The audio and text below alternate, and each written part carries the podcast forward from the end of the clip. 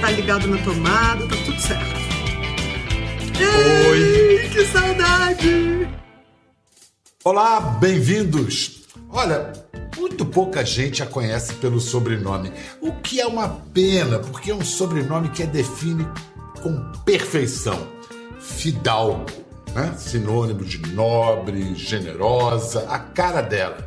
Nessa terra que hoje em dia tem tantas bocas assim, como é que seria a palavra? Espumentas e ouvidos tapados pela cera da teimosia, ela vem com aquele sorrisão dela e um sorriso como o dela é um discurso, equivale a um discurso revolucionário.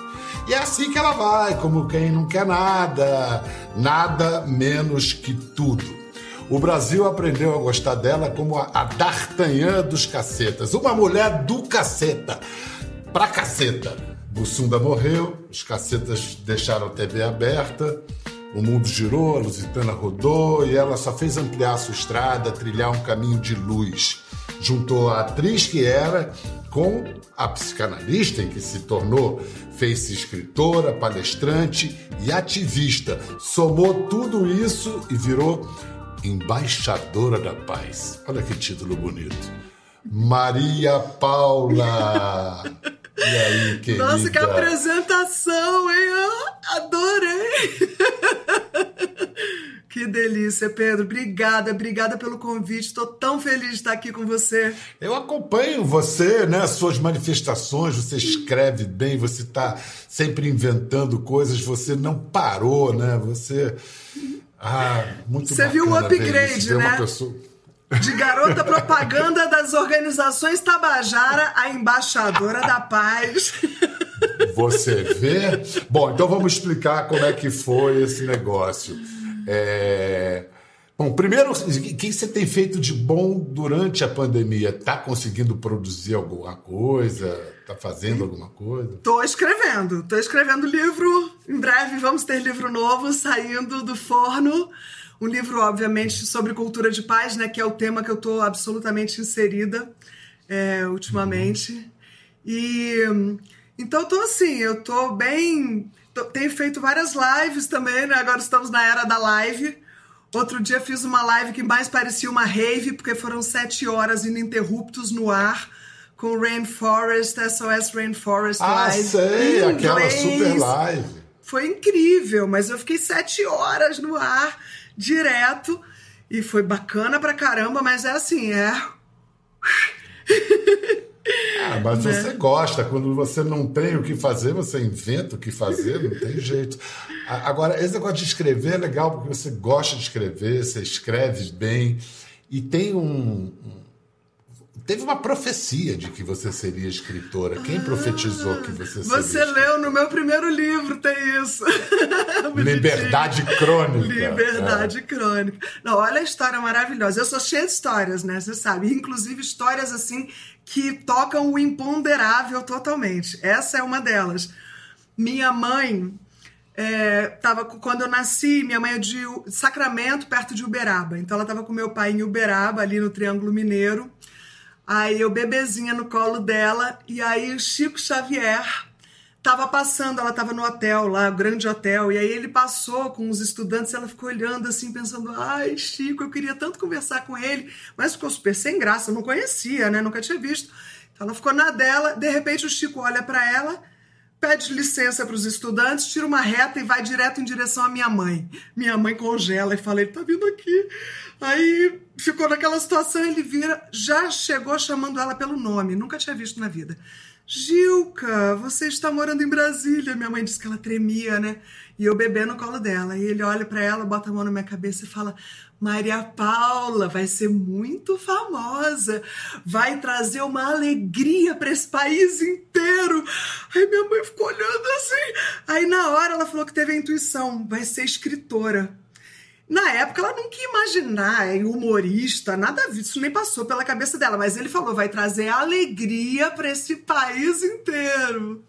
Mas tem uma coisa na sua vida que é um pouco parente, é parecido com com algo que o espiritismo prega, que é encarar a vida como uma missão, que você uhum. tem que fazer coisas aqui, tem que dedicar sua vida ao outro. Uma, uma, um discurso muito bonito, muito edificante, que não precisa necessariamente ser religioso. E agora você inventou esse negócio de. Foi você que inventou de ser embaixadora da paz ou inventaram para você? O que, que é essa embaixada da paz? Foi assim. Foi um título que eu recebi de embaixadora da paz. Eu já recebi vários títulos incríveis. E um deles foi esse de embaixadora da paz, que eu achei mais maravilhoso que todos. E eu falei, bom, isso é maravilhoso, mas o título não quer dizer nada. Eu falei, então vamos criar né, uma, uma situação para que eu possa atuar Mas quem, de verdade. Desculpa, só para eu, só eu entender. Quem atribuiu esse título a você? Governo do Distrito Federal.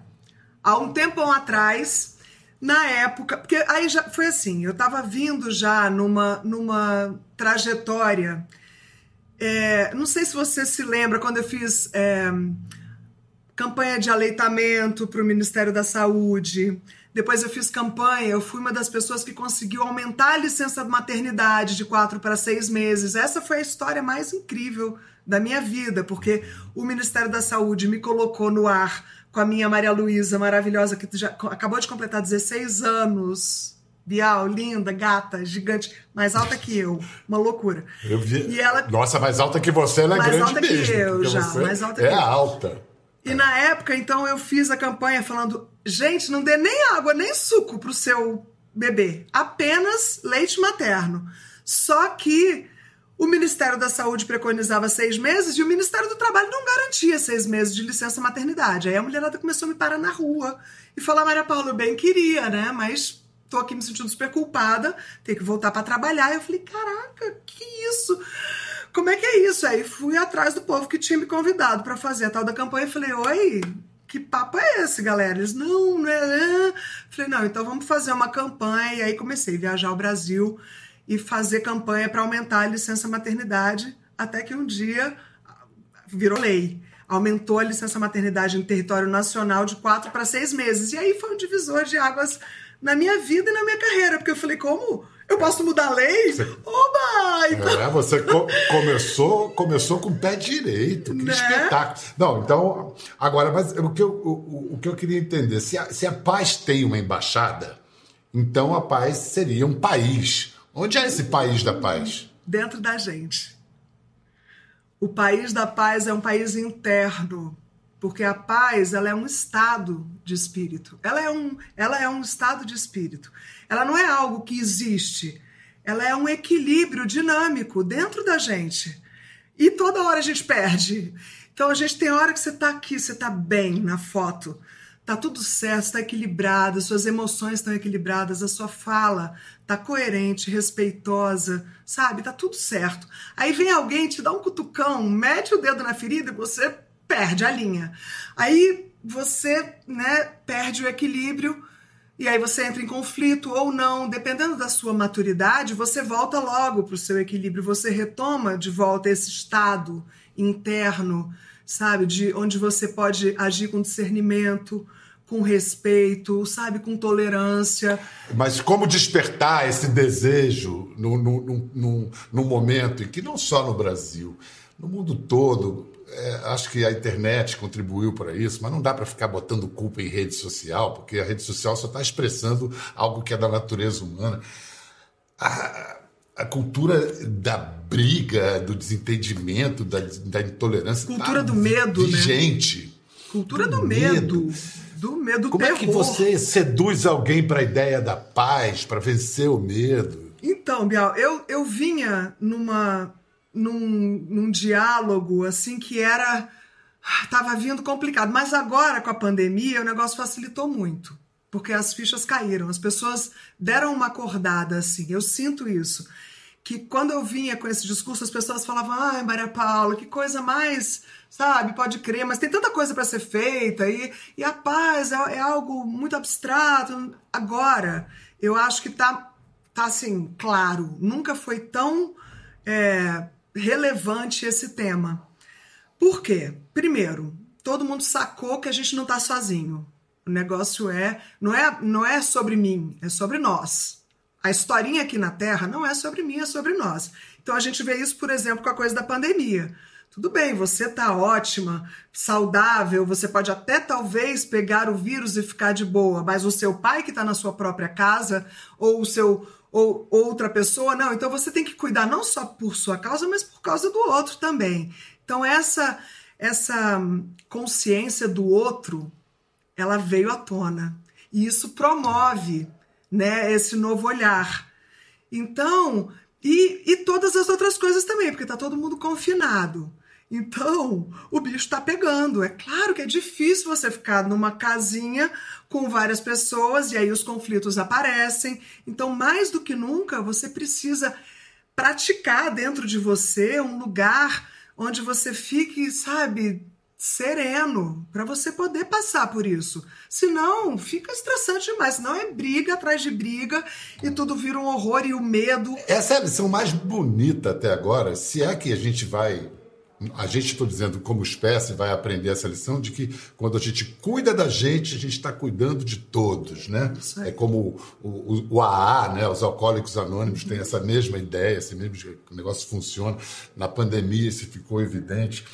Por exemplo, agora eu participei de um livro que vai ser lançado, texto sobre pós-pandemia, e o nosso querido Sérgio Besserman, irmão do queridíssimo Bussunda, escreveu dizendo que após a pandemia a gente vai ter que ter uma transformação da consciência humana.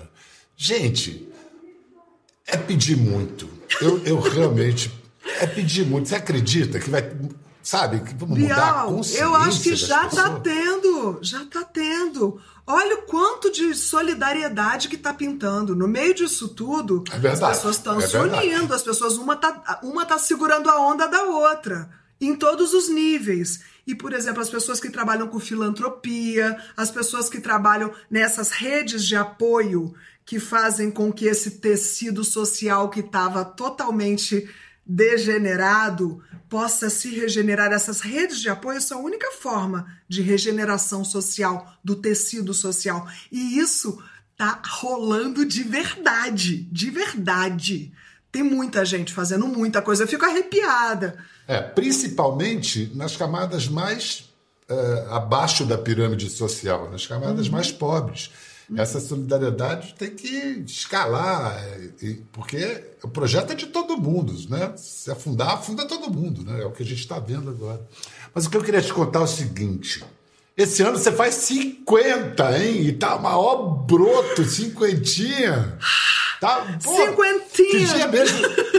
o seu aniversário, que dia é mesmo? Cinquentinha. 29 de novembro, é. cinquentinha. Lá, lá pertinho do Natal. É. Cheia de Você tá saúde. casada ou namorada? Namorada, tô namorando. Hum. Eu sei Ele que é um até... lutador de artes marciais e tal, né? Mestre, meu amor, de Kung Fu incrível, inteligentíssimo. E ele, olha, eu conheci ele. No ano passado eu fui para Nova York gravar a campanha da ONU de é, Violence Against Women at the Workplace é, violência contra a mulher no ambiente de trabalho. No trabalho. Eu, é, eu fui, fui ILO, que chama, né? E eu, eu fui para uhum. Nova York gravar essa, essa campanha na ONU e já como embaixadora da paz e tudo. E eu, nessa viagem eu conheci o Léo, ele também trabalha, ele, ele treina os peacekeepers da ONU, ele é, sabe, ele é um cara que está muito nessa, nessa também nessa linha de, de trabalho que é cultura de paz. E quando a gente se conheceu, eu falei, nossa, que pessoa que tem tudo a ver comigo, né? Que, que papo que né, a gente se entende tanto. E aí a gente foi se aproximando, e aí a gente começou a namorar, e aí começou a ficar não só a, a intimidade muito maravilhosa, mas também o, né, o approach, o olhar, né? o olhar sobre o mundo. E aí a gente começou. Esse livro que eu estou escrevendo é com ele, é a quatro mãos.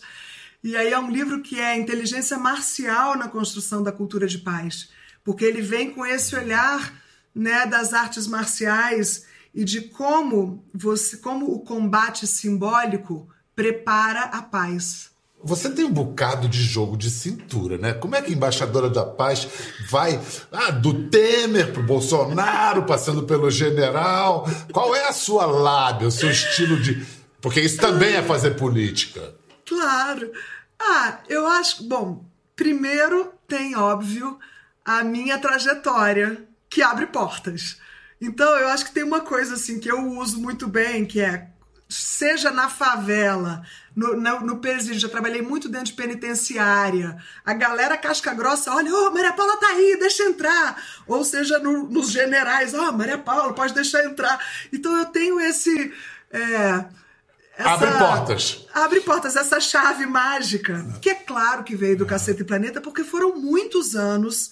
E era numa época que não tinha é, temporada. Era de, de janeiro a janeiro sem tirar de dentro. Era aquela, sabe assim, toda terça eu entrava na casa das pessoas para trazer um sorriso para o lábio das pessoas. Então acho que essa é, esse vínculo que o povo brasileiro tem comigo me proporciona e também me credencia a chegar de uma forma diferente que as outras pessoas, porque eu chego eu chego com um olhar alegre, mesmo que eu esteja falando de coisas muito sérias, eu sou muito leve.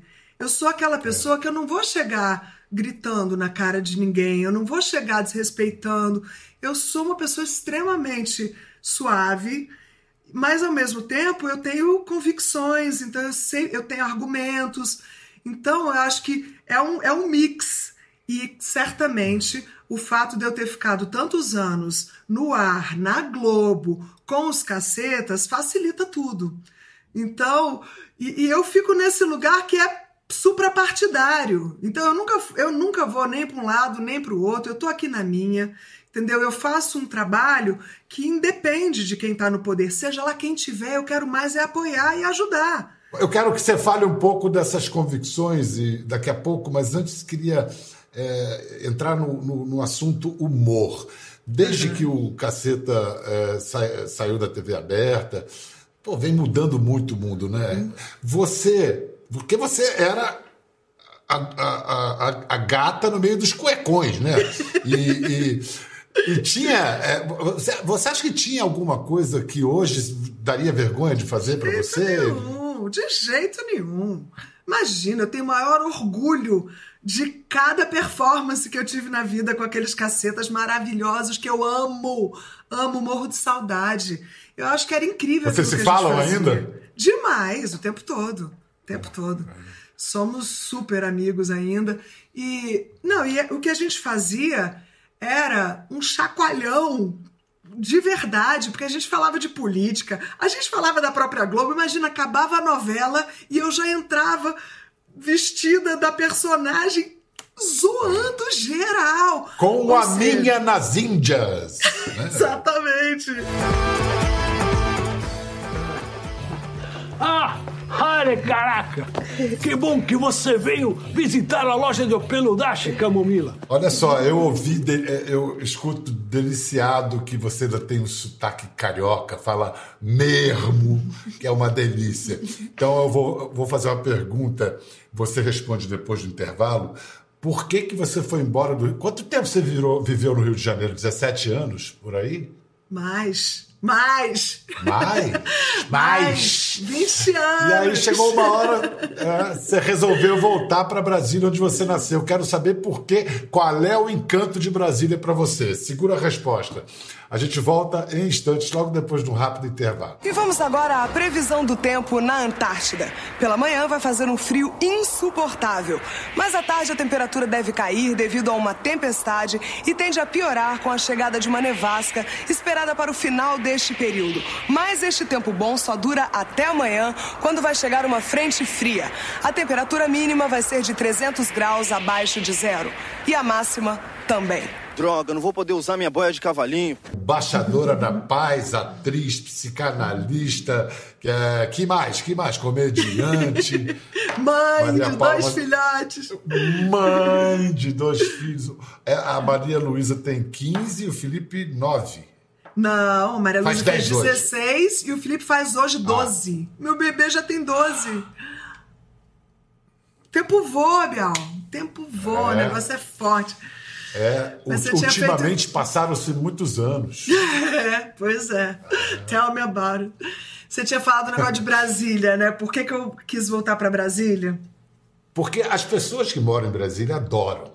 Quem não mora em Brasília não entende como é que as pessoas que moram em Brasília e por que adoram. Então explica. Olha, na verdade foi o seguinte, eu, eu saí de Brasília muito jovem, eu saí com 17. Então aí eu fui para São Paulo, comecei a já trabalhar na MTV, já com 18, 19 anos eu já estava na TV, e aí depois fui para o Rio, fiquei muito tempo no Rio. E eu fui, eu, eu, eu já, antes da MTV, eu já estava na psicologia. Olha que interessante isso. Eu entrei com 16 anos na UNB, olha que incrível. Eu era super, eu sempre fui precoce e sempre adorei estudar. Então, e aí quando eu fui, eu fazia MTV, eu transferi para de noite a minha universidade, então eu trabalhava de dia, estudava de noite. Quando eu fiz 21 para 22 eu me formei em psicologia. Então quando eu fui para Globo, para o Rio de Janeiro, eu já tinha me formado eu continuei fazendo cursos, é, é, me formei em medicina chinesa no IARG, Instituto de Acupuntura do Rio de Janeiro. Eu tenho um lado B que já estava rolando e que ninguém sabia. Então, aí eu fiquei no caceta, trabalhando na TV, fiz cinema, fiz os de pernas pro ar, né? Teatro, muito teatro. Mas, paralelo a isso, eu tinha essa vontade de voltar para a vida acadêmica, de, de, de, sabe, de dar essa essa retomada. E aí, quando acabou o caceta, eu fiquei pensando, eu acho que agora é a minha deixa. E eu tinha essa vontade de fazer na UNB, porque o departamento de psicologia da UNB é forte. E, e aí eu ia juntar o útil e o agradável de também voltar para Brasília, meus filhos conviverem com meus pais, que era uma coisa que eu saí jovem. É, eu convivi pouco, assim, né, dia a dia com eles, e, e meus filhos não tinham convivido quase nada. E eu achei que ia ser temporário, e eu, ia, achei que a gente ia voltar logo para o Rio. Mas aí começou a pintar a Embaixada da Paz.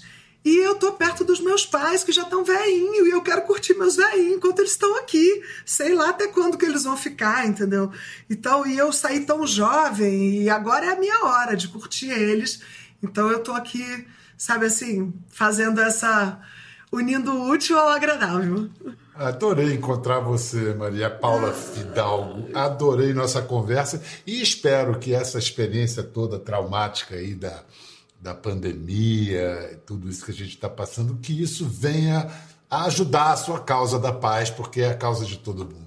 Eu concordo plenamente, eu estou sentindo isso. E uma coisa assim que eu, que eu sinto é que o crime é organizado. Já reparou? O cara de dentro do presídio, com dois telefonemas, ele torra o centro, ele faz o que quer. O crime é muito organizado. E a paz não é organizada. Tem milhares de pessoas fazendo coisas incríveis, mas é cada um para um lado. Não tem um ponto de convergência para que as pessoas possam, sabe, realmente se organizar. E é isso que a gente está propondo, sabe? É esses, esses players maravilhosos que estão fazendo coisas tão incríveis, vamos se unir Vamos, vamos estruturar isso. A cultura de paz é uma coisa que é complicada, é difícil de ser feita. E a gente precisa, então, criar o ambiente para que ela possa florir e desabrochar. Maria Paula, adorei, adorei te ver, conversar com você. Conte com a gente com, com a, nesse seu caminho da cultura da paz, na Baixada, na Baixada da Paz. E quando você for lançar o livro, aí você volta aqui para a gente fazer Boa. um barulho. Combinado, combinadíssimo. Beijo, amor. Obrigada, obrigada. Amém. Saudade. Te cuida. Saudade grande. Fica bem. Beijão. Para vocês, paz.